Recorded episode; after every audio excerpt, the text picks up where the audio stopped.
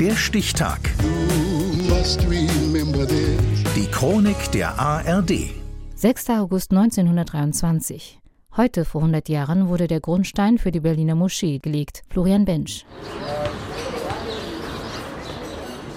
Die Ecke Dresselstraße und Rielstraße in Berlin-Charlottenburg. Im Kiosk unten gibt es Croissants und Kaffee to go. Nebenan die Charlottenburger Baugenossenschaft, eine Tierarztpraxis und der jüdische Verein Theresienstadt mit Blick auf die A100 und die Schienen, die zum Bahnhof Messe Nord führen.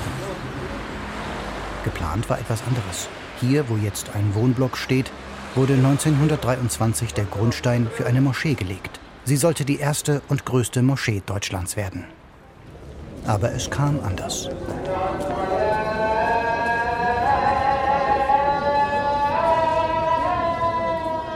Einzelheiten zu Konstruktion und Ausführung, besonders der Farbe, werden noch festzusetzen sein. Steht im Bauplan des Architekten Karl Alfred Herrmann vom Juni 1923. Dazu kommt, dass lediglich deutsche Künstler und Kunsthandwerker zur Verfügung stehen und dass schon deshalb eine genaue Nachbildung einer kleinasiatischen Arbeit unmöglich wäre. Nur für die in der muslimischen Kunst so wichtigen Zierschriften werden fremde Schönschreiber herangezogen werden müssen. Ein teures Projekt. Auftraggeber ist die islamische Reformgemeinschaft Ahmadiyya Muslim Jamaat und ihr Stellvertreter ist der Missionar Mubarak Ali.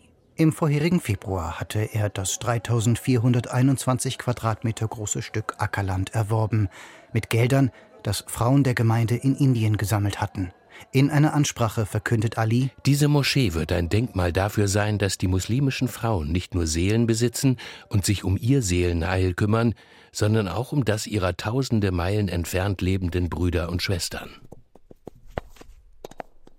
Am 6. August 1923 findet um 5 Uhr nachmittags eine Zeremonie statt, die offizielle Grundsteinlegung.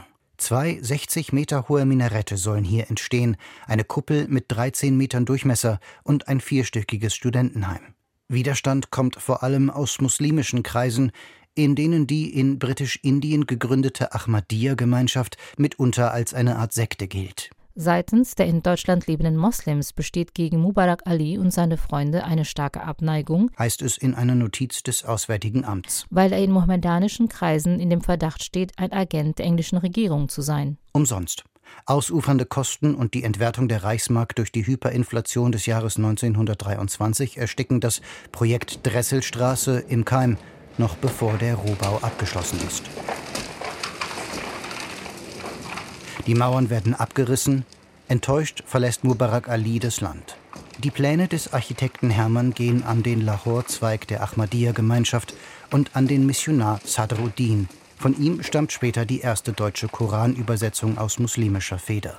In kleinerer Form, Minarette von 32 Metern und eine 10 Meter Kuppel, gelingt ein neues Moscheeprojekt in Berlin-Wilmersdorf. Der Zeitung Shafak Isurk in Teheran ist es eine Schlagzeile wert. Eine Moschee wurde in Berlin errichtet, der prächtigste Ort der Verehrung in ganz Deutschland. Obwohl die älteste bestehende Moschee in Deutschland heute in Berlin-Wilmersdorf steht, wurde ihr Grundstein zunächst in Charlottenburg gelegt. Am 6. August 1923, heute vor 100 Jahren.